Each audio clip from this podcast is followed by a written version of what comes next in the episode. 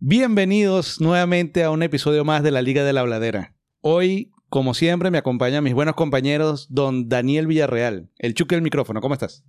Bien, bien, bien, bien. Con ánimos hoy. Eso, por fin. Y Verga, qué- qué esto estamos milagro, empezando, mano. pero bien. Verga, cualquiera Sí. dice que, soy- que, que vivo- vengo para acá, bueno, no sé. No, no, no te metas ahí Dígame, que- dígame sí. el día ese de... Ahí se va. Ahí se ah, va. bueno, No, porque es que ahí se va. Coño. no, y conmigo también, Babyface Carlos Durán. ¿Cómo estás hoy? Muy bien, muy bien. Gracias. Bueno, ¿Cómo, Alex? ¿Cómo estás? Muy bien, quien les habla Leche Strathouse. Hoy traemos una peli un episodio especial donde vamos a hablar de la película Hidden Figures o Talentos Ocultos, patrocinado por la señorita Margot Talavera, quien nos acompaña el día de hoy. Hola. ¿Cómo estás, Margot? Hola, buenas. Mu- muchas gracias por la invitación. Estoy bien. Eso, excelente. Bueno, Margot, entonces cuéntanos, tu película, la que trajiste hoy, ¿de qué se trata? Eh, bueno, esta es una película basada en una historia real de tres chicas afroamericanas en los años 1960 que trabajaban en la NASA, pero eran discriminadas por su color. Y, pero eran unas chicas brillantes y tuvieron que demostrar, aparte de por su color, siendo mujeres, que podían lograr muchas cosas. Excelente. Muy bien. Excelente película. Nos adentramos en una película, nuestra primera película de mm, hecho, basada en un hecho de la vida real. Así que vamos a ver qué tanto, qué tanto jugo le vamos a sacar. Eso. Bueno, yo solo para dejar contexto, el director es Theodore Merly, Murphy. Eh, es de 2016 la película, no es tan vieja. Y actuó un reparto gigante entre donde está Kevin Costner, que la partió desde mi punto de vista. Jim Parson, el de Big Bang Theory, para que no lo precisen. Y las actrices principales que son Taraji Henson, Octavia Spencer y Janelle Monáe. De resto, un gentío. Christine Doss y un coñazo de gente que no puedo ni pronunciar, pero ustedes confíen en mí. Eso es correcto. Ya, entonces, empezamos con la ronda de preguntas y respuestas por la señorita Margot, que fue la que vino primero. Asumimos de entrada que tu respuesta es rápida porque me imagino que te gustó la película, la estás patrocinando, pero ¿qué nivel de gusto tienes sobre la película? ¿Mucho? ¿Poco? A mí me gustó mucho que ya la he visto cuatro veces. Eso. Me gusta mucho porque me inspira mucho, me gusta mucho la historia de ellas y lo valientes que fueron en ese momento para, para demostrar todo lo que sabían y, y no importarles lo que pensaban los demás. Entonces es una película que cada vez que quiero inspirarme la veo. ¿Cómo llegaste a esa película, Marco? Esa película la vi porque a mí me gusta la actriz que hace de Mary Jackson, que es eh, Moané. Y en una publicidad de ella la vi, y, pero no la vi en el cine, la vi por Disney Plus. Y he estado viéndola por Disney Plus desde entonces. Mentira, primero la vi por HBO, creo, hace años, en DirecTV. Em, pero sí, llegué a ella por publicidad de Instagram. Publicidad. O sea, te llegaste tú sola, llegaste. O sea, nadie te dijo, mira, ve, ve- esta película. No, nadie me dijo que la viera. Ya, qué bueno. ¿Y tú, Daniel? ¿Qué tanto te, qué tanto te parece la película? ¿Te gustó? Sí, a mí me gustó mucho la película porque me gustó la manera de cómo llevaron la historia. Ah, pues, obviamente es una historia de vida real, pero me gustó, obviamente, los actores. Eh, las- estas tres muchachas lo actuaron de una manera excepcional. O sea, no te puedo decir que una es mejor que otra, no sé. Yo creo que las tres hicieron un papel, eh, tenían un papeles diferentes, pero cada uno le puso como que el 100% a, la, a lo que tenían que hacer. Así que una película que yo recomendaría con los ojos cerrados. También la vería varias veces, o sea, sin problema. Así que, bueno, más adelante Ujú. iremos diciendo qué nos pareció, qué escena fue crucial, qué no. Pero en, en general me gustó la película. ¿Y tú llegaste a esta película porque alguien te la dijo o también como Eh, así por solito? No, Carlos me dijo que la viéramos y la vimos una vez en Disney. en Disney. Ah, entonces te toca a ti, Bueno, nosotros, nosotros, bueno, yo llegué también a la película por publicidad, por publicidad en TikTok. O sea, eso no fue hace mucho tampoco. De 2016 a hoy, bueno, sí ha pasado algo. Pero, o sea, no, tampoco tan allá. Este, y me llamó la atención porque la escena que colocaron para, como para publicitarla, fue cuando pelea la tipa por los baños. Ah. Hijo, y cuando se le para, que le da la cara al, al coño porque no, que yo tengo que caminar a 800 metros para ir al baño, ¿qué tal? Sí, dije, casi, un- no, casi esta un pe- kilómetro. esta Casi un kilómetro caminaba. Esta película es buenísima. Y lloviendo también a veces. Y, y bueno, y la vimos y desde ese entonces la he visto dos veces. Desde ese entonces que eso fue este año, tampoco es que estoy hablando de... Y a ti, Entonces, sí, Entonces la película va- le va a ir bien. sí, Sí, No, película le fue bien. No, pero solo podemos decir buenas cosas. Mira, yo O sea- la vi cuando salió, el año que salió, eh, en, en, en el cine la vi. Y después la volví a ver en streaming acá. Y ahora la volví a ver para la- el podcast. Eh, a mí me había llamado mucho la atención desde la publicidad de los, ¿sabes? la parte de trailers y esto viene y esto viene también. Claro. Porque eh, lo que pasa es que ahorita ya no nos acordamos. Nosotros somos, somos animalitos que no nos acordamos de los peos. Pero es que veníamos. Esto estas son una serie de películas que empezaron a salir para justificar en Hollywood el peo que se formó. Que fue un peo serio y fue publicitado el peo. El peo que se formó de que alguien, ya sea por, por, el momento de la situación que estaba pasando, en- sobre todo en Estados Unidos o no, alguien se dio cuenta de que películas de actores negros afrodescendientes no habían. Puro blanco. Y eran los que ganaban el Oscar, y eran los que eran más cotizados, y los, los que quedaban que no, eh, eran como una, una vaina aparte, que sí. Morgan Freeman. Eh, Denzel Washington. Denzel Washington. ¿Qué Denzel coño? Washington. Morgan Freeman es como una, una, un unicornio que está allá. Pero Morgan Freeman tiene set- eh, 700 años y cuando empezó a actuar era el primero, weón. Claro, pero lo que te quiero decir, eh, Hollywood se dio cuenta de eso y hizo un mea culpa y empezaron a sacar películas. Y esta es una de las pocas primeras películas que no fue atropellado de pongamos un elenco de actores negros y ojalá les vaya bien. No. Fue una historia que me pareció bien pensada, Sí, bien obviamente. llevada, bien hecha y empezó a ganar premios.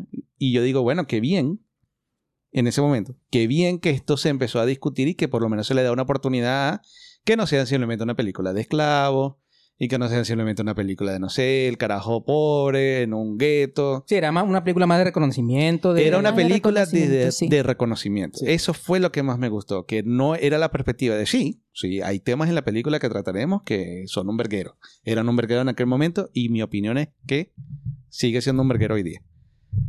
Pero la película, el- la columna vertebral de la película es, es que estamos ensalzando la vida de estas personas. No estamos...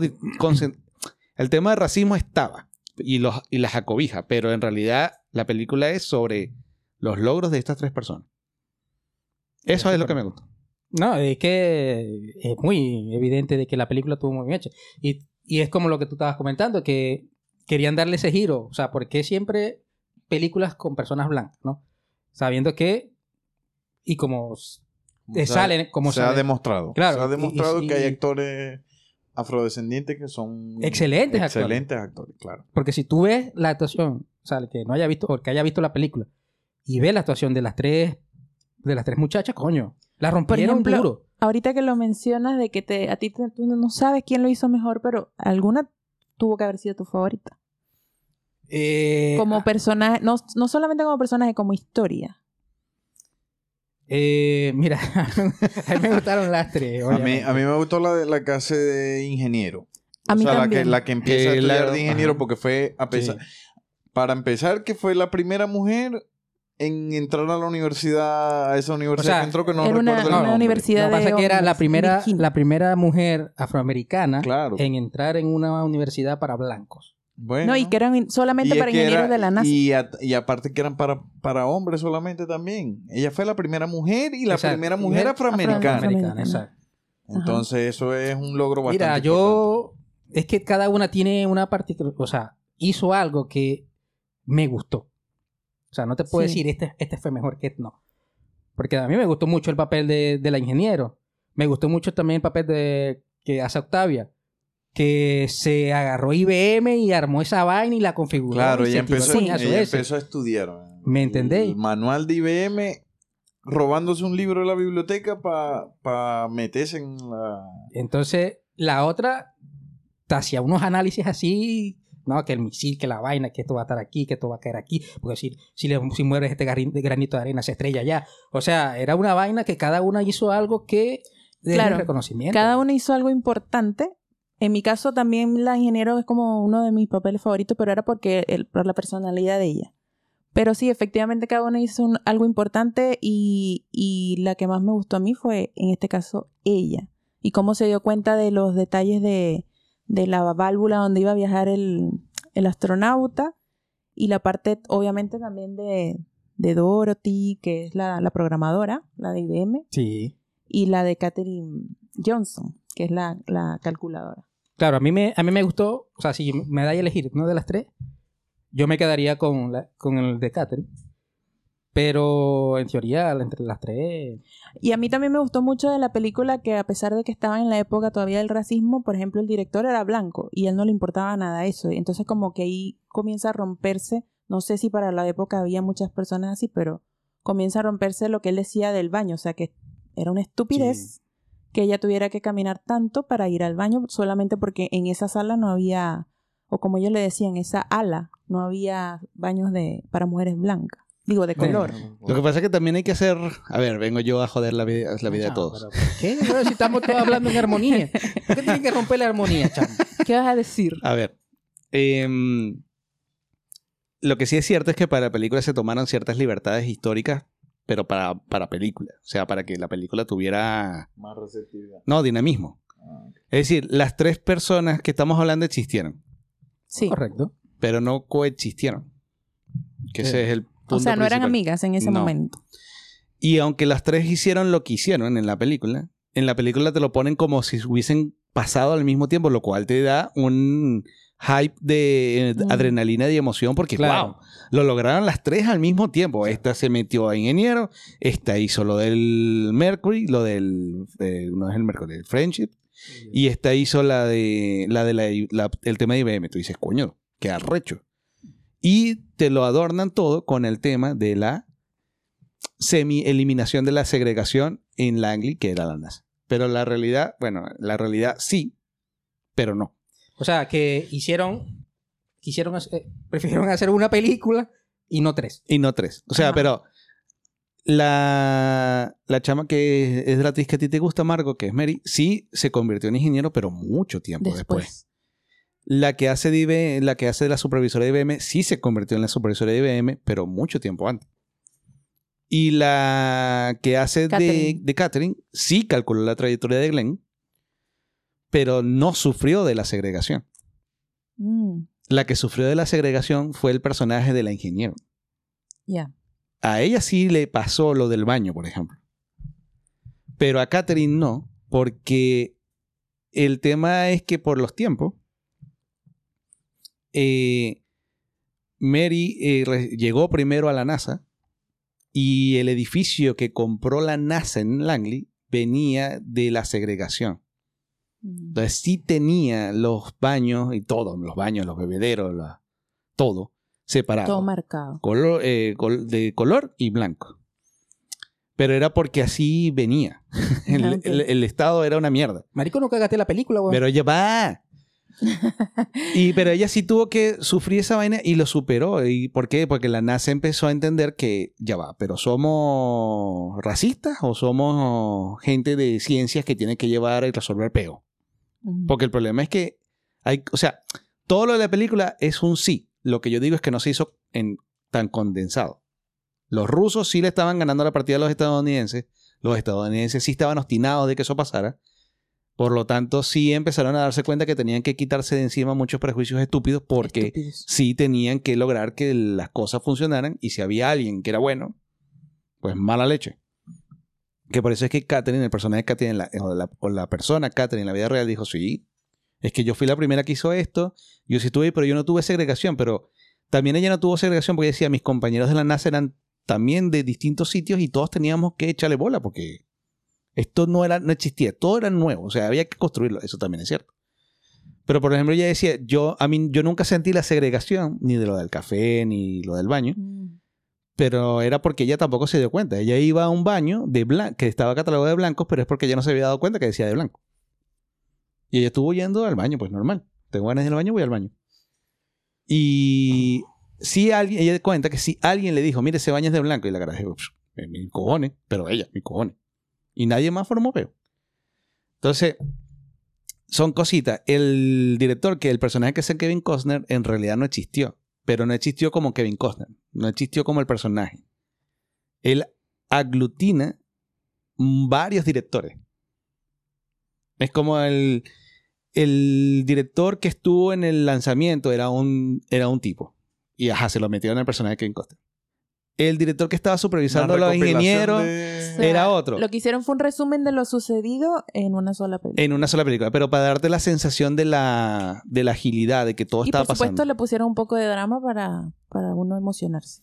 Y mentira también. Es que en realidad no es Como todas las mentira. películas En realidad lo que... llevan un poco de, de algo más. la queja que hubo en su momento, cuando salió, estoy hablando del 2016, tú sabes que no puede ser que salga una película que toque un tema, sobre todo para los estadounidenses, sin que haya bandos. O sea, lo hemos hablado aquí con distintas películas. O sea, siempre hay un grupo de gente quejándose de algo. Sí. En aquel momento la queja era que como el director, el Kevin Costner, no existía, entonces obviamente la escena donde el carajo derriba el letrero, El de letrero del baño de baño. color, eso no existió. Por eso.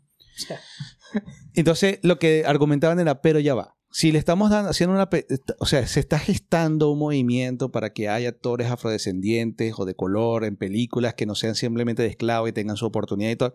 ¿Por qué tiene que meter a un blanco salvador? Entonces, mucha gente dijo, no, pero es que ya va. Coño, tómatelo con calma. Que Kevin Costner lo que estaba era lavándole la cara a una cita a la NASA. A la NASA como institución. Ah. Estaba haciendo un lavado de cara diciendo, no, es que la NASA pensábamos que eso era estúpido desde el principio y bueno, eso se lo dimos a Kevin Costner para que lo pusiera ahí. Y lo hizo muy bien. Claro, a mí el, el personaje que más me gusta, lastimosamente después me enteré que no existía, que era Kevin Costner. Imagínate. Y las, A mí el escenas, que menos me gustó. y las escenas que me gustaron a mí no, no existieron tampoco. Chale, vuelve a saber. No. ¿Cómo hacemos ahora? Ahora, que- de las tres, de las tres eh, principales, la que a mí más me gusta es la de IBM. O sea, hizo clic conmigo de que la caraja, imagínate. Claro. Sentirme que el proveedor de la marca no lo logra y que, y que alguien más lo logró, marico, me hizo clic. Mi día a día. Claro, claro. Pero bueno, este, coño, marico, me diste duro, weón. Porque, coño, ¿Ya marico, viste la película? marico, No, me no, la pero, película, weón. O sea, solo le estoy o contando. sea, nos gustó la película, pero ese personaje no existió. Esto tampoco. Entonces, O sea, ¿qué? a mí me gustó la escena, o sea, no la escena, a mí me gustó la historia de Catherine por, por lo que supuestamente sufrió. Me dicen que no sufrió esa mierda. Entonces, Lo que pasa es que Velo, tienes que entenderlo. O sea, ok, si te gustó el sufrimiento que tuvo Catherine, ese sufrimiento lo tuvo Mary. Pero ponlo a Mary, weón, no se lo pongas a esta. Pero es que, la, acuérdate que, claro, que son el, tiempos distintos. el problema era que no se lo podían poner a Mary porque entonces la película hubiese tenido que girar en torno, que yo digo, también puede ser, no sé por qué no lo hicieron, en torno a la ingeniero. Pero la película la estaban girando en torno al cálculo Del- de Glenn para ser el, el de Estados Unidos el que diera la vuelta y le ganara a los rusos en ese aspecto. Entonces, si tenemos que centrar nuestra mirada acá, seguro alguien revisó. Es más, la, la señora vivió coño hace tiempo, así que le preguntaron de primera mano. Y cuando se enteraron, no, yo no sufrí nada de eso. Y, ay, coño, pero se nos acaba de caer la mitad, la parte dramática de la película. Claro, pero es que es una verga ilógica, weón, porque si tú vas a hacer una historia real, es porque te sabe la historia, no la vas a hacer los Va. coñazos. Acuérdate que, Que lo van acuérdate- investigando. exacto, acuérdate que esto es basado en un hecho real. Lo van investigando. Y tiene razón, todo eso pasó. Ah, que no pasó tan así. Nah, weón, Pero pasó. Ya, se cagó todo. No, pero, o sea, te lo que te digo. Ok, a Daniel por primera vez que le había gustado una película y se la acaban de caer y ya no le gusta. Sí. Claro, porque si... No, últimamente, últimamente le han gustado las películas. O sea, es que, claro... Sí, pero nunca da opiniones tan positivas. Si tú vas a hacer la Ah, historia bueno. de la que hizo el cálculo, trata de hacer la historia de la que hizo el cálculo, pero no le metas a historia a la que hizo el cálculo, no le vayas a meter cosas que la que de la ingeniero, porque no, no cuadra, Lo güey. que pasa es que es la parte dramática, es lo que te da el drama. Y eh, como drama está igual interesante porque es un drama que no mintieron, es un drama real, eso pasó. Ah, no le pasó a ella, pero pasaba. O sea, el drama de el racismo, de la segregación de la época, de lo que a nosotros nos hace decir, verga, pero qué estupidez. Eso realmente pasó, loco. O sea, te da la, te transmite la sensación de qué, qué, qué cosa tan negativa para una sociedad, sobre todo en la parte científica. Si tú hacías la película muy purista, extremadamente hechos de la vida real, coño, ibas a perder esa parte, pues. Entonces iba a ser como una película más. ¿Entiendes? O sea, tienes que entenderlo también. Claro, pero es que yo le puedo poner drama, pero le puedo poner un drama ficticio. O sea, vos queréis, vos queréis las vergas literal. Claro, porque Literal. de, de bola, porque si, si yo le voy a poner un Verga, drama... pero este No, cabrón... no, no. Es increíble. No, y ahorita, ahorita lo que la califiquemos la, la tira por el suelo, ¿viste? Es que es mi punto de vista, porque si yo le voy a poner un drama, yo le pongo un drama ficticio, pero no le voy a poner un drama poniéndole una cosa que no le pasó a la muchacha. O sea, Pero ¿me es que imagínate la película Pero sin es que- eso. eh, hubiese- no hubiese sido lo mismo, loco. Bueno, pero te estás O sea, lo que, mintiendo, lo que él discute es que efectivamente pasaba, pero no le pasaba a, la, a, lo que le Claro, o sea, yo vi la película y yo dije, coño, esta chama le echó bola, weón. Claro. O sea, la coña... O sea, la inspiración se te acaba Papi, de pero es que, es O sea, que pero- independientemente de todo eso, Le echó pone- bola, marico. Sí, weón, pero yo le, le echó bola, pero no sufrió tanto, weón. O sea, si yo le digo, venga, chamo, mira cómo está corriendo en la lluvia para ir a orinar, weón. O sea, y mira, se le está mojando todos los, todos los, todos los apuntes que tiene. Y lo arrecho, que tiene que orinar, se tiene que devolver y volverlo a hacer. Venga, le echó bola. Entonces te viene y me dice que no le pasó a ella, sino que le pasó a la otra. Ajá, chavo, pero... O sea, ¿qué verga tan loco? Pero te estoy dando más información para que sepas, loco, para que tengas esa idea. No, es que está bien, pero verga, no sé, weón. Bueno, no Bueno. sé, Carlos, ¿qué opinas? No, madre, Carlos. Bueno, Carlos, no sé. A lo mejor tú vos tenías otra opinión. Verga, no, yo, para mí estuvo bien, independientemente de que si sufrió o no sufrió eso, porque igual, o sea, no tiene nada de que la saque de contexto, porque igual no lo sufrió ella, pero lo sufrieron otras personas igual. En la época igual era Entonces- algo estúpido. Te inspira el saber de que las personas, a, pesar de todo eso que pasaron, le echaban bola, porque fíjate, esa coña era un... Imagínatelo como dos películas entonces. Velo por un lado la película La historia de Catherine. Ella en efecto inventó matemática, en efecto permitió que Glenn entrara a la órbita, en efecto hizo todo lo que le atañe a la película. Y la historia, la, la subtrama es la segregación. ¿Entiendes? Todas esas cosas que tuvieron que vivir, que sí pasaron, no ella, pero pasó la de al lado. Porque a la final, porque a la final, ajá, ponete a pensar, fíjate. Este. mm, Mary, que trabajaba en el área de ingeniería, tenía que correr los 800 kilómetros por un baño. Pero en este caso hay algo me No, confunde. y sobre todo, por lo menos, cuando, cuando entra la vaina de la cápsula que se le, se le ataca el. El zapato. El zapato. Los coños iban a prender su verga ahí. Y, y para sus cojones de que. O sea, no es que, no es que iban a aprender, es que Entonces- ya estaba automático. Y, y, y, No, y- iba, y- y se iba a lanzar Ve, la vaina ve. porque se iba a lanzar. Pone, pone que está automático, pero hay botones de emergencia. Y Mm. eso ha existido toda la vida, desde que... ¿Y si no servía? Que, verga, que. Ah, Bueno, pero ese es el poquito de drama que necesitaba esa escena. No sé, no sé, bueno, no sé. pero es que lo que te digo, pues, de que igual, o sea, los coños no le importaban, igual lo que le pasó a ella le pasaba a otras personas. Es que O sea, para mí, para mí, eso que dice Alexi de que no le pasó a ella, pero le pasó a otra, eh, o sea, le pasó a otra persona, tiene igual, igual relevancia. Vos no te gusta es porque pasó en la película así, pero vos tenés que ver más allá. Pero es que, mira, o sea, yo te la compro si eso le pasa a la otra. En la Pero misma que- película, porque estaban las tres en la película. Pero independientemente. Es que que le- de, de verdad le jodí la película. Es que se marico, cierra, claro, weón, weón. Se cierra. Pero es que, claro, o sea, si no hay, si no están las tres en la película y nada más está Catherine, coño, bien. Porque no hay más. Y lo voy a hacer con ella porque no hay más. No, pero es que Pero te si cambia, la otra, te cambia el tono. Imagínate la película, imagínatela. Pero tienes que entender también que hay decisiones de dirección. Y es como está basada en hechos reales, no mintieron. Solo que lo movieron un poquito. Una huevona. Pero imagínate la película. Si estamos basándonos en la historia de Catherine, no es que las otras historias no sean relevantes. Tuvieron logros importantísimos también. Pero la historia de Octavia Spencer y de Mary están como historias secundarias en la trama de la película. Sí. La historia principal es la de Catherine. La historia principal es la Catherine y el trasfondo de lo que ella logró, cómo lo logró, por qué lo logró. Entonces, claro, los aspectos dramáticos tenían que ponérselo a Catherine. A ti no te muestran la segregación, exceptuando una que otra escena muy al lateral, no te muestran realmente lo mal que pasaron la segregación. Mary y Octavia. El personaje, ¿cómo se llama Octavia? El de Dorothy. El de Dorothy.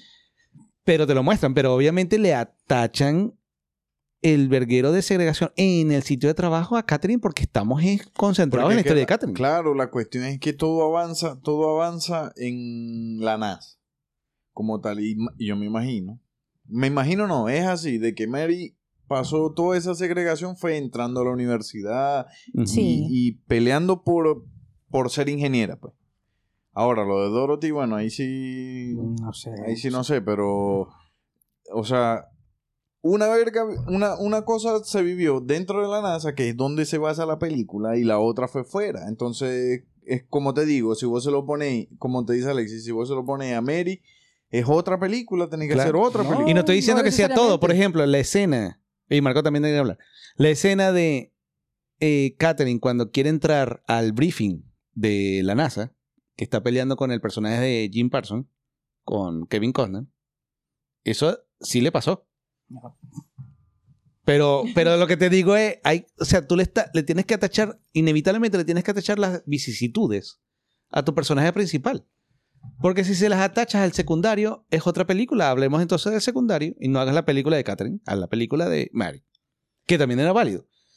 Pero a lo mejor, no sé, el director dijo, no, esto nos gusta más, qué sé yo. Lo que es pasa que- es que en la película lo que quisieron mostrar en todo fue la historia de las, de las tres, que aunque fueron en diferentes épocas o años, las mostraron una sola y el objetivo de Estados Unidos de que dieran la, la, el- La órbita. la órbita completa a- en la NASA. Es lo que yo creo. No sé. Y lo que dice Alexi de Kevin Costner de mostrar en una sola persona lo, lo que se logró en la, época. O sea, la película está plagada de personajes que en realidad no existieron, pero condensan en sí la historia real. la- el sentimiento. Por ejemplo, Kevin Costner, ya te dije, no existió, pero existieron directores. Lo que pasa es que eran varios. ¿Entiendes?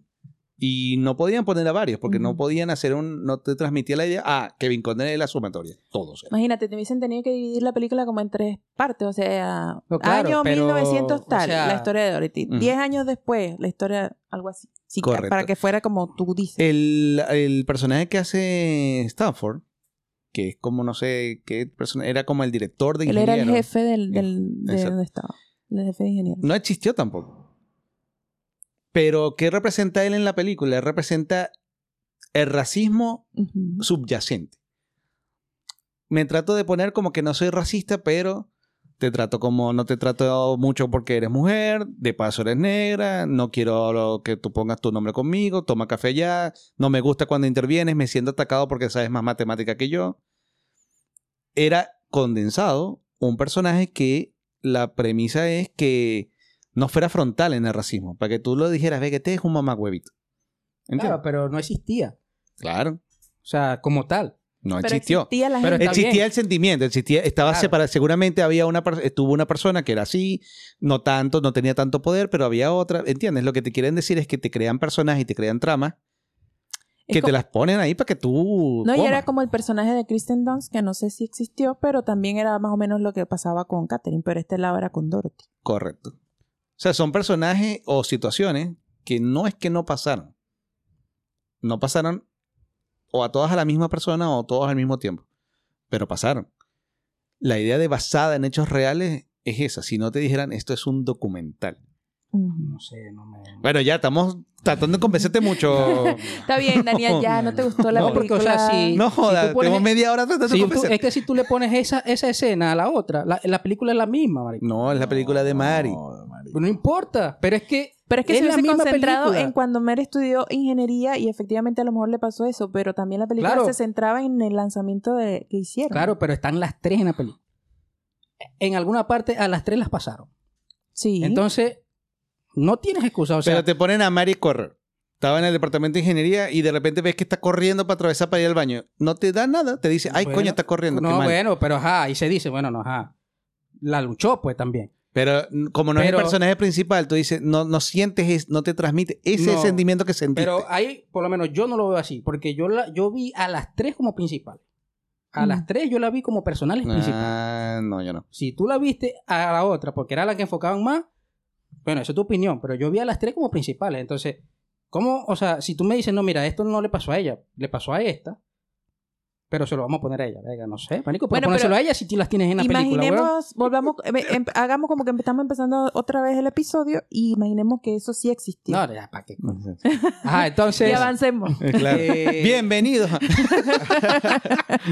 ya, Eh, Marco, vamos a ir por partes. Marco, Eh, escena que más te haya gustado. ¿qué es lo que más te gustó de la película? Bueno, a mí de la película, de las escenas, la que más me gustó es la de Mary Jackson cuando va a defender con el juez por qué ella debería estudiar ingeniería siendo mujer y afroamericana. Esa es mi parte favorita, porque el juez no, efectivamente no tenía cómo argumentar que no podía ser así como ella decía. Claro. Y esa parte me gustó. A Daniel no le preguntemos porque le No, media hora No, ya más. sabemos que Eh, no. No, ya va, ya va. No, ya tú has hablado mucho, marico. Has hablado más que todos nosotros. Ajá, dale tú. Carlos. Verga, a mí, por lo menos esa de la que te comenté de cómo llegué a la película, esa me gustó. esa Ah, la de me cuando gustó. ella va al baño. De cuando ella va al baño, que, El el, otro le van que a ver. el- el tipo llega y la... y La patea. incre- Y la increpa y verga, y ella le contesta que tiene que correr 800 metros. Esa, esa es una. La otra es este lo que hace, la, la que dice Marco, de que mm, la coña se va a juicio para que la dejen ser eh, médico y aparte todo lo que pasó Ingeniero. también porque tenía apoyo cero de su esposo. Sí. Entonces, por lo menos la historia de ella, o sea, yo me, a mí, yo me identifico con la, la historia de ella. pues. No, y aparte O sea, no es que me identifique, pero me gusta sí. la historia de ella. Y, mm, y ya. No, y lo bueno es que ella, como tú dices, el esposo al principio la quería como proteger, pero al final ella la luchó y lo logró y él nada más hizo fue apoyarla y así eso muestra también tema de, de- de relaciones de pareja que debería ser. Claro. Entonces no se mostró tampoco un machismo ahí. Bueno, por lo menos Mal. tam- también, ah, porque te, te di ya dos, dos caras, faltaba la tercera que es la de Dorothy. La de Dorothy, la escena que me gustó fue cuando se metió y a, a meterle mano a la computadora como tal Ajá. y la reparó. Eso. Que fue una verga de que no, tenés que mover este cablecito para acá y te funciona.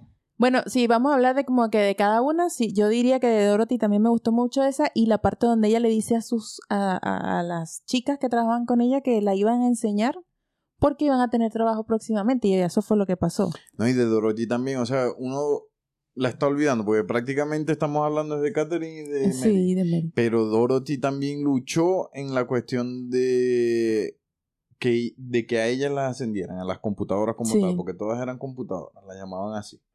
Y ella luchó para que las ascendieran y fíjate, las pusieron en el equipo de la vaina de IBM para que... O sea, ella vio más enca- allá, fue Claro, visionaria. Exactamente, y fue jodida en cuanto a carácter, porque dijo, no, va a ser así, si no, no va a ser así.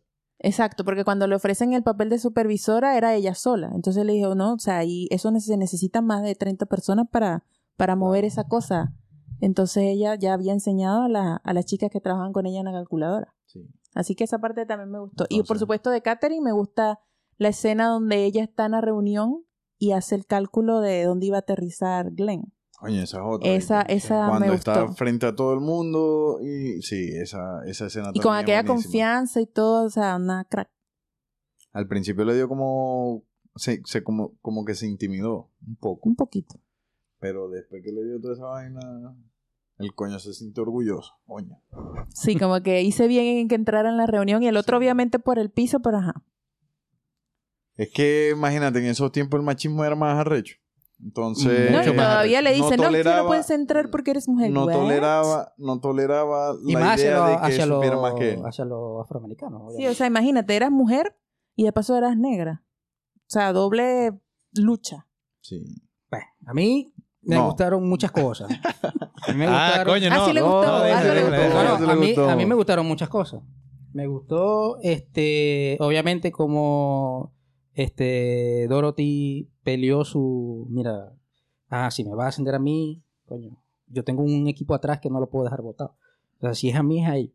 Y lo peleó, como dice Margo, me gustó eso bastante. Me gustó también la escena de Catherine cuando está en la reunión y me gustó cuando la llamaron allá, que es casi la última escena donde ella ahí tuvo que hacer el... ca- Esa tuvo de pin. Claro. Me gustó la escena o que cuando corría al baño me hubiera gustado más que se la hubieran puesto a la que en realidad le pasó, pero la escena tuvo de ping.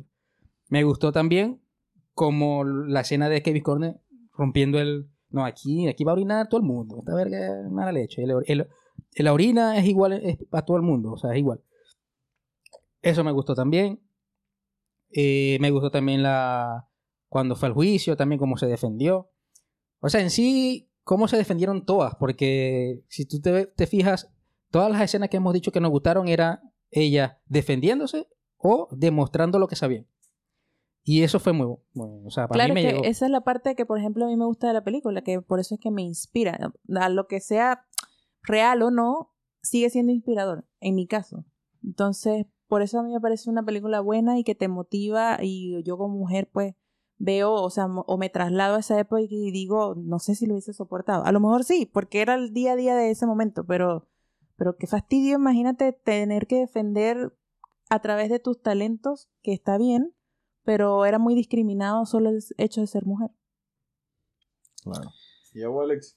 Bueno, a mí me gustó. Ustedes nombraron todas las, todas las escenas. Pero a mí me gustaron de esas escenas, a lo mejor algunas cositas. Voy a argumentar, en mi caso, las cositas que más me gustaron de esas escenas, porque son las mismas.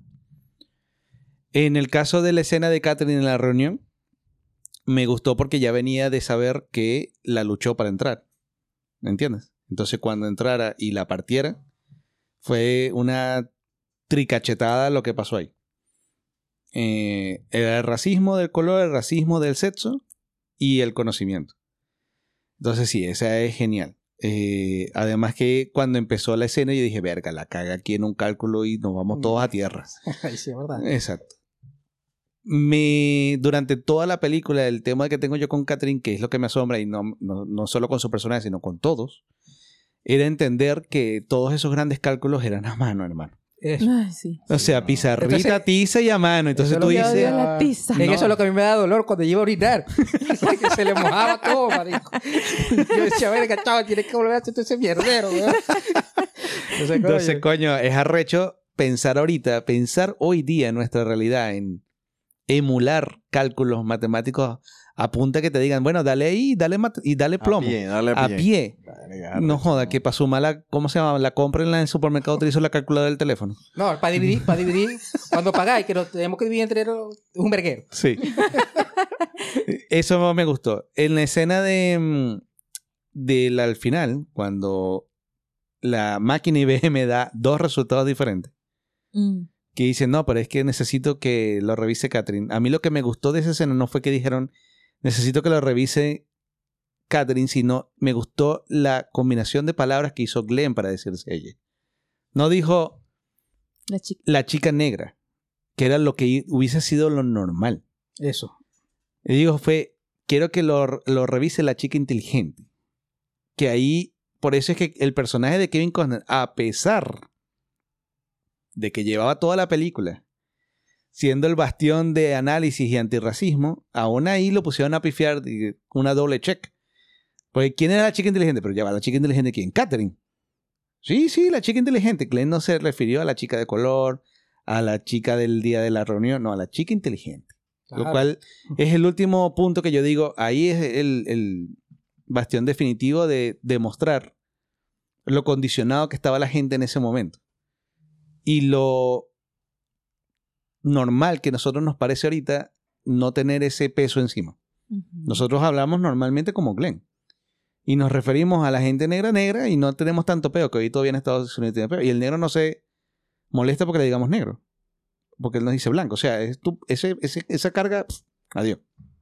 Pero en aquel momento era pelú. El de Dorothy lo que me gustó no fue que tomara la posta de IBM, no fue que lo lograra. Fue la cime combinatoria de ideas de ver, entender, coño, ya va. Nuestro trabajo qué? Hacer los cálculos. ¿Y esta vaina qué? No hace 100 mil millones de cálculos por segundo. Nos van a violar aquí. Es solamente ese clic de visión de entender. Es que yo lo que tengo que hacer no es pelearme con esto. Es yo aprenderlo. Claro. ¿Entiendes? No sabotearlo. No aletargarme y esperar que no llegue nunca porque como no lo han logrado poner, mientras tanto lo sigo teniendo yo. Es simplemente picar adelante y decir, no, no, no, es que no nos vamos a... Nosotros más bien lo que vamos a hacer es absorberlo, aprenderlo y vamos a hacer los carajos que lo manejemos. Ese concepto, esa idea de me voy a superar no, eh, no teniendo resistencia al cambio, sino Claro. mejorando a raíz de él. Coño, genial. Por eso era lo que decía de que ve- vi un poco más allá. Claro. Claro. Entonces, claro, que en la película, que eso sí no sé si es verdad, que se robó el libro, que le echó bola, que aprendió, que tal, que tuvo segregación. No sabemos si se lo robó o no, pero tuvo que haber estudiado y, y- y lo logró. Claro, y, y hay que entender que esas máquinas IBM eran todo un galpón, ahí lo ponen más bien pequeño. Era un galpón con cintas magnéticas que solo sabía manejar el que lo creó. Entonces le echó bola. Sí, sí. Con la escena del juicio y Mary, sí, me gustó, pero nunca supe si fue una escena... mm, Real. No, no solo real, sino de superación, así como, como la parte más emotiva y emocionante del personaje. Mm. ¿te parece poco? Pero es que sí, pero Yo creo lo, que fue la parte más importante de Claro. todo el papel que ella hizo. lo que pasa es que, o sea, siempre tuve la duda de que no era sencillo lo que estaba pidiendo. No. Era una cosa extraordinaria. Y para que el juez en solo una locución le dijera sí, pero aunque sea condicionado, eh, de por sí era burde peludo que pasara. O sea, era una combinación de cosas pelúas que pasaran. Obviamente pasaron porque lo hizo. Pero no sé si pasó así. Me pareció como muy sencillo. Ella dio el discurso. Ah, Bueno, pero es lo Ah, mismo que obviamente- estaba diciendo de, de que un- tenían que... que Claro. Claro, obviamente, si, A lo si mejor te vas en la vida real, obviamente no sé, eso duró mucho tiempo. Entre se peleaban y tal. Este, bueno, a mí, de la película, o sea, yo creo que hay dos, dos o bueno, o por lo menos para mí, hay dos, dos escenas que son como cruciales, que son las que rompen el, el hiato de que somos blancos, ahí estamos trabajando con personas de color. Que la primera es que obvia- obviamente es cuando el director rompe el, el, el, el letrero, baño. del baño. Y dicen, no, aquí todos van a orinar. Todos los que sean blancos y de color van a orinar aquí. Esa fue la, la primera. Y la segunda es la confianza que le da el piloto a Catherine. Sí. Esas fueron las dos detonantes que hicieron de que se cambiara la idea de que estamos trabajando con personas de color. Para mí, particularmente. Porque la confianza que le da el piloto a ella es, si ella la revisa, yo voy, yo me subo, pero Confiado. con los ojos cerrados, durmiendo y rascado. y le echo bola, pero el análisis lo tiene que hacer ella. Y No, y lo arrecho es que el piloto te- en ese momento tenía la, el lazo agarrado por el mango. Si el piloto decía, no voy, no voy. Claro. Pero lo que te digo, Todo dependía él de él. y el director fueron los que hicieron ese cambio. O sea, a pesar de que capaz y mucha gente que vio la película capaz no, la, no se dio cuenta, pero fueron ellos dos. Los que rompieron en que estoy trabajando para, con, con personas de color y somos blancos. Ellos fueron los que hicieron esa- ese cambio. Y eso también me gustó mucho. La escena que también me gustó, que no hay diálogo, fue la de cuando Catherine se va a tierra por el tema de la increpancia por el baño. Sabes que ella dice lo que tiene que decir y se va. Y se va. Se va porque asume que la despidieron, pues.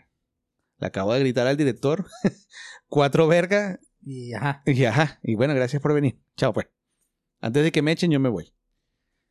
Pero me gustó fue de ahí en adelante los siguientes cinco minutos donde Kevin Costner, sin decir nada, nadie dice nada, todo el mundo está en shock. Y él lo único que hace es acercarse a la cafetera que tiene el papelito que dice Colored pegado con tierra y él lo único que hace es despegarlo y mirar a todo el mundo. Es como literalmente diciendo, verga, pero qué horda de pendejos tengo yo aquí. Pero es lo que te digo. Son esas pequeñas cositas las que hicieron el clic de cambiar las cosas. Porque era el único que estaba siempre diciendo, chama, pero ¿qué estamos haciendo aquí? O sea, si la chama es buena y es... O sea, ¿qué importa si es de color? O sea, aquí estamos trabajando para hacer algo. Ujú. O sea, Claro. ¿Me entiendes? Es que Entonces, esa era la idea. y eso, y él fue el, él, junto con el piloto, fueron los que hicieron esa vaina. Y no sé si se debía a un tema de, de que era, eh, bueno, el piloto y el jefe, pero de ahí hacia abajo fue que empezó como el, bueno, si él lo hace, pues yo lo hago. Claro, por eso te digo. O sea, él, él decía, como dice Alexi, él, él tenía la NASA, prácticamente la NASA era de él. Y él decía, no, si los cálculos lo hace Catherine, yo, si queréis, me monto ahí rascado, drogado, y yo le voy para adelante. Yo sé que yo voy a aterrizar bien. Entonces, eso también ayudó a que se rompiera esa vaina. Sí. ¿Y escenas que no les hayan gustado? Marco. Eh, que no me haya gustado. Mm, es que sí me gustó todo. Quizá, mm, a ver, no sé, no, déjame pensar. A ver, tú, A mí no me pregunté, porque ya, ya pasamos por ahí. Bueno, pero imagínate que yo no te hubiese dicho nada. No, no, Que no. ese no, no, te, no te gustó antes de que yo te dijera algo. Mira, chamo, si supieras que no hubo alguna escena que no me haya... Bueno, sí. La escena que no me gustó fue cuando el esposo no apoyaba a la muchacha. Eso no me gustó. Y fue la única. Las demás yo las vi bien, me gustaron todas. A pesar de que me destruiste la, la vida. ¿Y tú, Carlos? Qué verga tan arrecha, pero fíjate, una verga que es verdad, eso no le gustó. No, no me gusta. O sea, es que el hecho de que. No, pero le volviste de acuerdo. No, cortémoslo. Que si no, no te gusta. No, no, a mí me gustó toda la película. No tengo nada que decir de... Eh, venga, a mí no me gustó, pero no me gustó porque estuviera mal hecha. Más bien, eran las, eran las escenas que a mí me, me ponían de mal humor, pero eso significa que estaba muy bien hecha. Es donde sale Kristen 2. Ah, bueno, también es un Ah, buen papel. El Ella papel hizo un de ella, papel. de porque era el racismo que a mí me parecía Sí. más hijo de puta. sí, sí, sí, es verdad. sí, es el verdad. que te meto el dedo así en la llaga, pero me hago el pendejito. Y eso. ¡Oh! Cada vez que salía, no decía un comentario bueno. La única escena donde dijo un comentario bueno fue al final. Y porque, bueno, ya estábamos al final, era el momento de emoción y de gloria y todo lo demás, que es cuando le dan la. A la final ni siquiera fue para Catherine, sino cuando le dan el. el- la supervisión de la máquina IBM a Dorothy y a su gente, Y a su gente, claro. que llegan de pasante las muchachas blancas. Mm. Eso. Ahí dijo algo, bueno, aquí te muestro la supervisora que ha hecho un excelente trabajo, pero de resto era, era el comentario de, te digo algo que supuestamente debería ser bien, pero lo remato con un racismo hijo de puta. Eso, por ejemplo, cuando bajó la Ah, primera bueno. vez para enterarse de Catherine que dijo que iba saliendo de, no, que bajo he caído para venir hasta acá. Que tú dices, coño, pero hijo de eh. puta. Sí, sí, no. Es que Mierda. asu- y asumo hubo mucha gente así. Pero mucha. Claro. O sea, y eso tenía que estar. Eso, e- ese tipo de racismo tenía que estar en la Bueno, pero película. si hablamos, por ejemplo, si en ese caso, como dice Alexi de, de Kristen Dunst, entonces a, a mí el que yo más odié eh, fue el, al Stafford, que es el Ah, de, de Big el de Jim Theory. Parsons. Person, sí. ¡Ay, qué tipo! O sea, y entonces hizo un buen papel porque lo Claro. odié toda la película. Pero es que hizo un Sheldon. que, claro, O sea, sí, lo hizo- odié. hizo un. Sheldon. Hizo un Sheldon. Un Sheldon, o sea, pero más envidioso. Más envidioso, exacto. Más envidioso, sí. No, insoportable. de Pero por lo menos en la escena de el- la reunión de, la, de eh, ejecutivos de la NASA, donde Catherine se destacó haciendo la vaina, la cara durante toda la escena. Porque él está en la escena, pero él no es parte de la escena. La escena es Kevin Costner como el director, Catherine como la que está haciendo los cálculos, y el viejito bien. que era el jefe de Kevin Costner. Exacto. Ajá.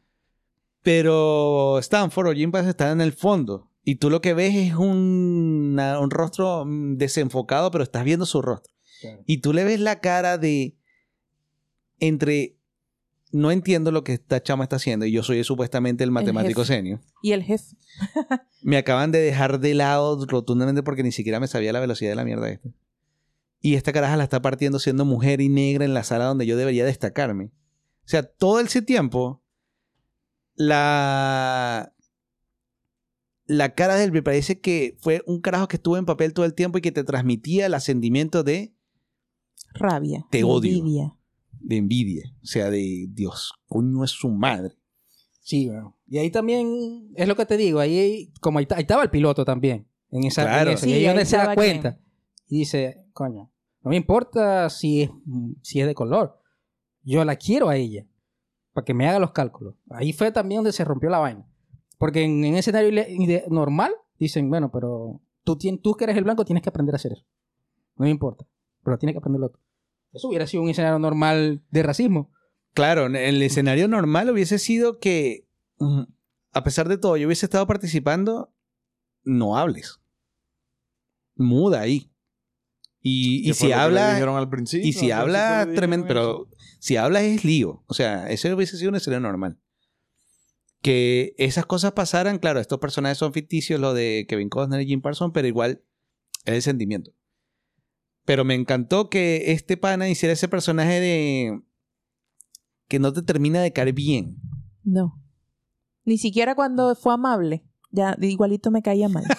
es, que, es que esos dos tenían que estar. Esos, esos dos personajes tenían que estar. No, que era el de la- Christian la, escena, este. la escena cuando le entrega el informe, marico. Que No. dice, no, tú no puedes estar en la portada. Y agarra, le rompe la hoja y se la da. Pero con el miedo, porque como venía el, el director, con el miedo de que no se diera cuenta de que le estaba diciendo eso. Porque no había hecho una mierda ahí en el Igual a mí me gustó que ella sabía que su trabajo valía y ponía su nombre así se lo, así no le gustara. Y la parte, obviamente, donde ella quiere entrar en la reunión donde le dice al tipo, a Kevin Costner, como que aquí el jefe es usted.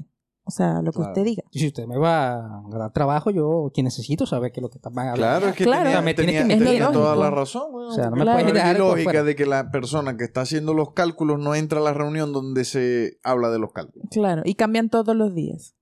Pero es que al principio de la película era la estup- y todavía sigue existiendo, eso es más triste, la estupidez de marcarte los documentos. Sí. Toma, calcúlalo. Pero ¿cómo coño te voy a calcular algo, hermano, si lo tienes todo tachado? Verga, Y es cuando se li- que todavía tú y tú dices, no, eso es película, no, pero es que cuando se liberan documentos, que llaman la gran liberación de documentos, que sucede cada 40 años, cada 40 años se pueden liberar, ya los esos documentos prescriben, entonces tú lo puedes liberar, al menos que el presidente ponga un veto. Y los documentos que se liberan son documentos que están mar- marcados con negro, pero en el negro, que es el chiste de la película, que lo ponen en el en el contraluz La y se luz. ve. Claro. Sí.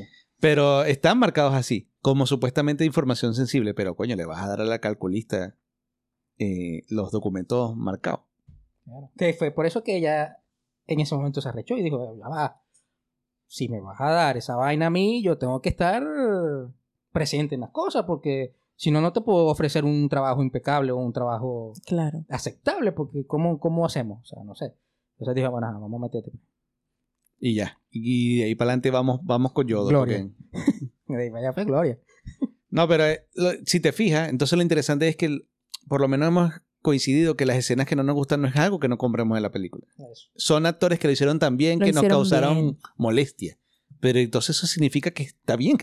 Sí. No, está bien. Obviamente está O sea, por eso te digo, si, no, si vamos a hablar de que, porque yo estaba buscando en mi cabeza que no me gustó y yo decía, pues que me gustó casi todo. Ahora, cuando tú nombras que no, te gustó el, el papel de Kristen porque era odiosa, insoportable, ah, entonces sí, ya va, yo tengo a alguien. Porque el resto a mí me gustó todo. Y esta película en particular, esta de las que hemos hablado hasta ahora, hay un último actor o protagonista de la película que me gusta, que no han tenido la otra, que es la música de la película. Ah, sí. La banda sonora de la película, que está compuesta en, en tres manos, pero está compuesta por Hans Zimmer, que no es ningún huevón, Mm. Pero por Farrell Williams, que le mete el sazón a la película. Sí. con otro tipo que ahorita Williams, no sé qué. O sea, me parece que la música de la película eh, acompaña mucho las cosas. Porque la música siempre suena en el momento de felicidad. Que es en el momento de las fiestas, o en el momento de la reunión de la iglesia, o en el momento cuando salen a bailar, por fin, Catherine con el Guardia Nacional. La música suena es únicamente en los momentos de felicidad. Y me parece que estuvo genial, güey.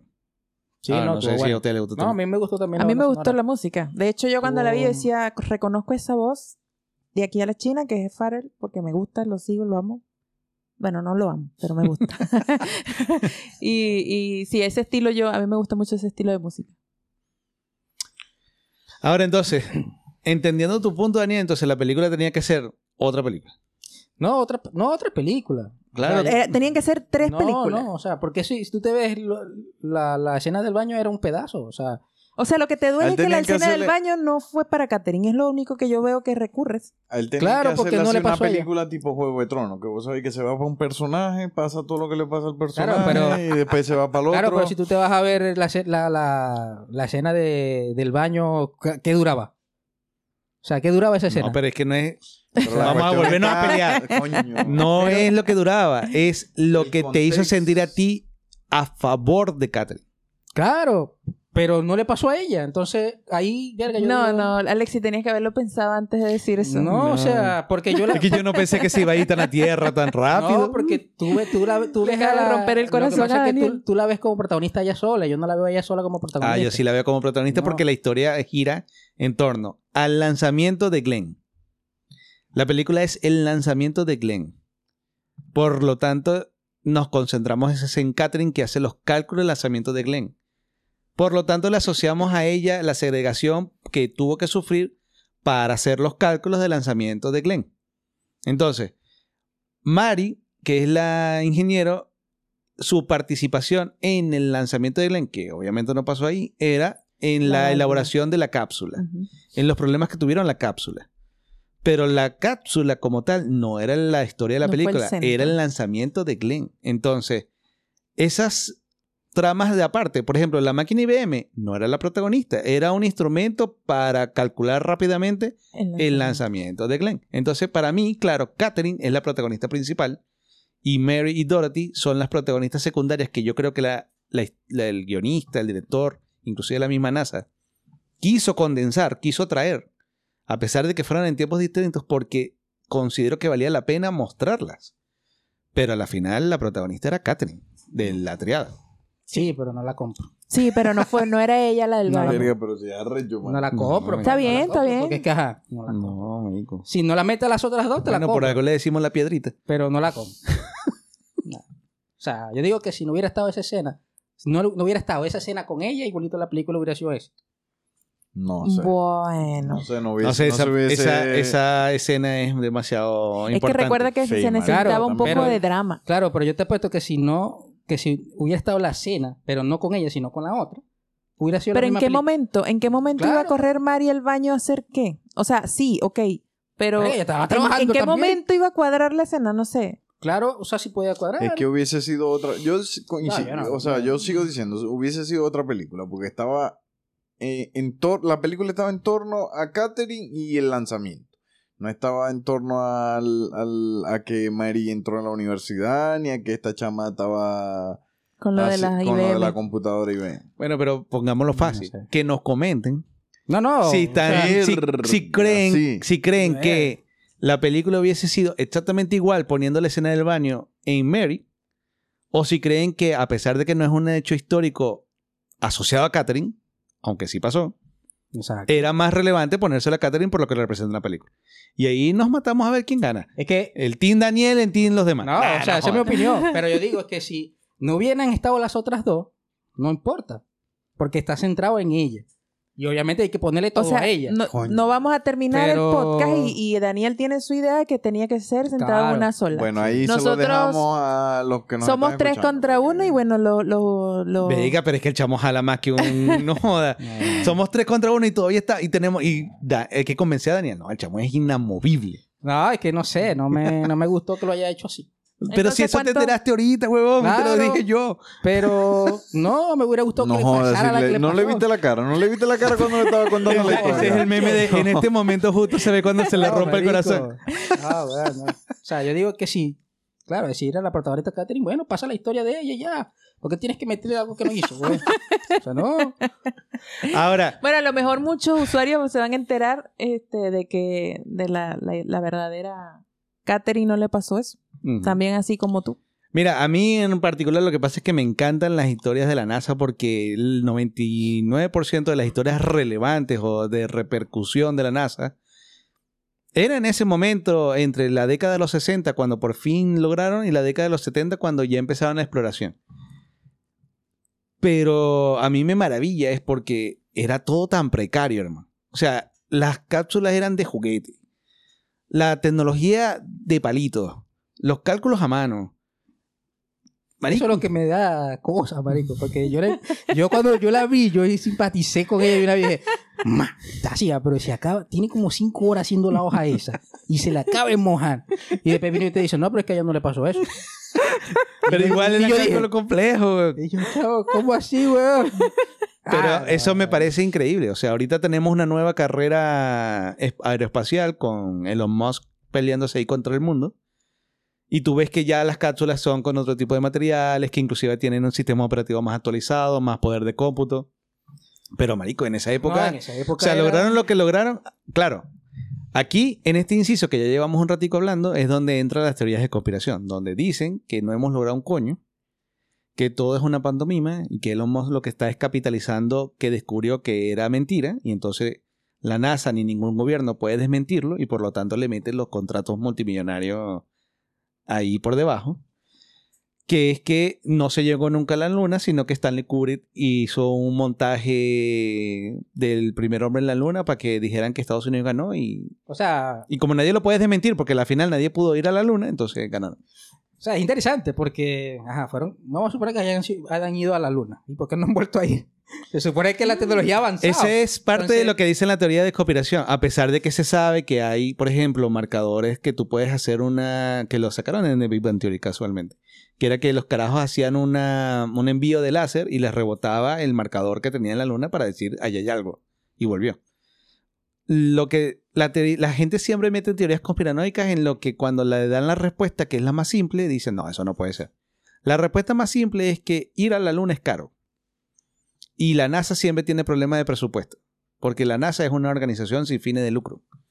Es decir, el dinero que tiene la NASA es del éxito que tengan las misiones y del dinero de impuestos de Pero- los contribuyentes. Entonces, ir a la, a la Luna, cuando ya fueron a la Luna y no había nada especial en la Luna, según la NASA, al menos que sea para montar una colonia que todavía no tenemos la tecnología para hacerlo, era extremadamente caro para justificar que lo que traían era roca. Porque se hicieron bastantes misiones a la Luna y se dejaron de hacer cuando llegó un punto que la gente empezó a decir, pero ¿por qué están yendo tanto a la Luna si no hay nada? Y entonces al final estamos pagando esto para qué. Mm. Ah, pero ¿cuántas veces fueron a la luna supuestamente? Fueron varias, fueron varias. No me sé el número exacto, pero sí fueron varias. Hubo exitosas y hubo fallidas. Fallida era que no aterrizaban y exitosa era que aterrizaban y por eso es que se empezó a traer piedras lunares, polvo lunar, eh, vainas así, pero a la final no se lograba capitalizar un descubrimiento científico importante como para decir sigamos yendo. Ahorita hay otros países que lo están haciendo simplemente por marcarse un hito. China es uno de los que está, no sé si ya llegó o está para llegar este año el próximo, para decir llegué y poner su bandera y este pedazo es mío. Pero en realidad, según lo que cuentan, la luna no tiene nada de especial para ir. Yo siempre he pensado que ahí es donde están los alienígenas verdaderos. Ahí, y esa es hay una, una, teoría, y esa es una, una, luna artificial. Hay una teoría, hay una teoría Qué que dice de eso, weón, una teoría conspiranoica, que supuestamente sí lograron ir a la luna, pero y que había una, una colonia ya de, de seres Oh. alienígenas que le dijeron que no querían verlo más. ¿Qué es eso? O, o que lleguen, mira, aquí yo tengo músculo para que va- vayan otra vez a la luna. No, marico, pues eso fue mentira, weón. Vete aquí. No, pero la, hay una, la teoría que a mí más me gusta, porque la que me da risa es que la luna, como luna, no es natural, es un asteroide artificial y es una base de observación. Y que la cara oculta de la luna siempre está oculta para nosotros, más allá de que sea por un efecto astronómico de rotación y traslación, más allá de eso, que siempre está oculta porque ahí es donde está la colonia. Claro. Entonces... No me eh, gustan sus teorías, no me digan esas cosas. no sé, es que hay muchas cosas que uno no sabe. Pero no me digan, no me digan. ¿Por qué, pues? No, porque a mí me gusta mucho la luna y me la quiero imaginar así como la veo y como me dijeron. Mira, me Pero no has visto, no has visto, no has visto los no- videos que montan de vez en cuando que ponen a alguien, a alguien, supuestamente haciéndole zoom a la luna, en una luna llena, y se ven punticos que entran y salen. Eh, Así no. como que, coño, cuando algo tomas aterrizó y algo se fue. Pero toma fotos, no, no, no veas a veces que pasa algo por ahí, ¿no? No, no. Ah, no. bueno, Lo que pasa es que se empezó con una teoría porque la luna, nuestra luna, tiene tantas características únicas que dicen es demasiada coincidencia. Es decir, que tengamos eclipses es que la distancia justa donde está la luna con respecto a la Tierra para posicionarse enfrente del Sol es del tamaño justo para que lo pueda tapar. Por la distancia. Claro, que la luna si estuviera un poquito más allá o un poquito más acá se sale de curso o nos mata.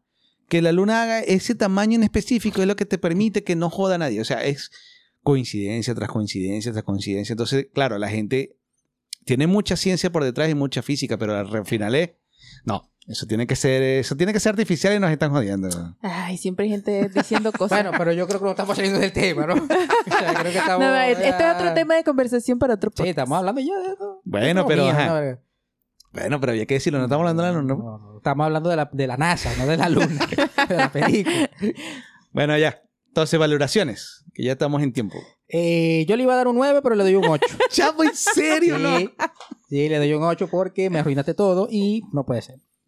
Chamo, pero qué extremista, weón. Bueno, no sé, marico. no. Radicales, Daniel. Radical. ¿Tú cuánto le das? No, yo le doy un 9, Ah, weón. bueno, bien. Yo también le doy un 9. Yo le doy un 9.5. Ah, Eso. Muchacho comprometedor. 9.5. Muchacho que le gusta. Buena esa película. Es buena. Ve que nos tratamos de fajar, conseguir una escena que no estuviera bien hecha y no lo logramos. No, no, es que yo no digo que esté en la escena bien hecha. Que se la, se la dieron a otra de otra cosa. Bueno. Pero yo no dije que estaba mal hecha nada. 8, 9, 9.5, 9. Está bien, perfecto. Por eso es que la única que no me gustó porque fue que no me gustó, fue la, cuando el, el- el esposo no apoya a la esposa, sino que le da tranca y vaina. Eso fue lo único que no me gustó de la película, Mm. pues de la historia, pues, porque- pero de resto todo me gustó. Sí, a mí yo le doy el 9 y eh, no le doy un 10 porque, bueno, tampoco. Pero a mí le- me gustó, la seguiré viendo. Como decía, es una película que a mí me inspira mucho. Indiferentemente si pasó o no, eh, me da la valentía por ser mujer, no sé. Eso. Me da algo, me inyecta cosas. Eso, mujer empoderada, empoderada. Pero no vas a ir por la vida haciendo algo que le pasó a Luz, ¿no? Porque no, no, no, no, no vas a ser vos, no vas a ser vos.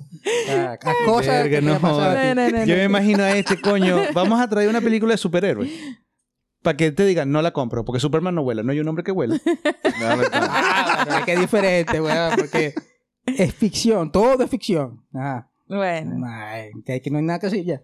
Pero bueno, Margo, eh, fue muy buena película, gracias por traerla al podcast. Gracias bueno cuando me vuelvan a invitar, traigo otra película. Vamos a ver qué consigo por ahí. Aquí Que no sea Que no hecha en sea cre- basada, en, que no- basada en hechos exacto, reales que para no que no sea- haya pelea. Voy a tratar de que no sea. eso, No, que sí puede ser, pero que hagan las Que le cosas. haya pasado a la persona. Eso. Ok, vale, vale. Mañana, aquí la gente no sabe, pero mañana te hacemos una transferencia por haber venido, porque obviamente la gente tiene que saber que no estáis aquí de gratis. Porque sabemos que hay un costo de por medio. Este, Bueno. Está bien. Ya, da tu, Eh, tu discurso. Bueno, ya va. Este, ajá. Ujú. Ajá. Para el próximo episodio vamos, voy a traer una película que se llama El Club de la Pelea, para que se la vean por ahí. Es una película de 1999. Eh, y no le voy a dar más detalles, ya con eso tienen. Está en HBO. Ah, bueno, sí, está en HBO, Está está, en eh, plataformas. está en plataformas. yo lo vi, yo la vi en Amazon Prime, así que la pueden ver ahí. Yo lo vi en Star. Ah, y por cierto, para los que no han visto Talentos Ocultos, está en Disney Plus. Eso, correcto, está en Disney Plus, capaz está en otro lado.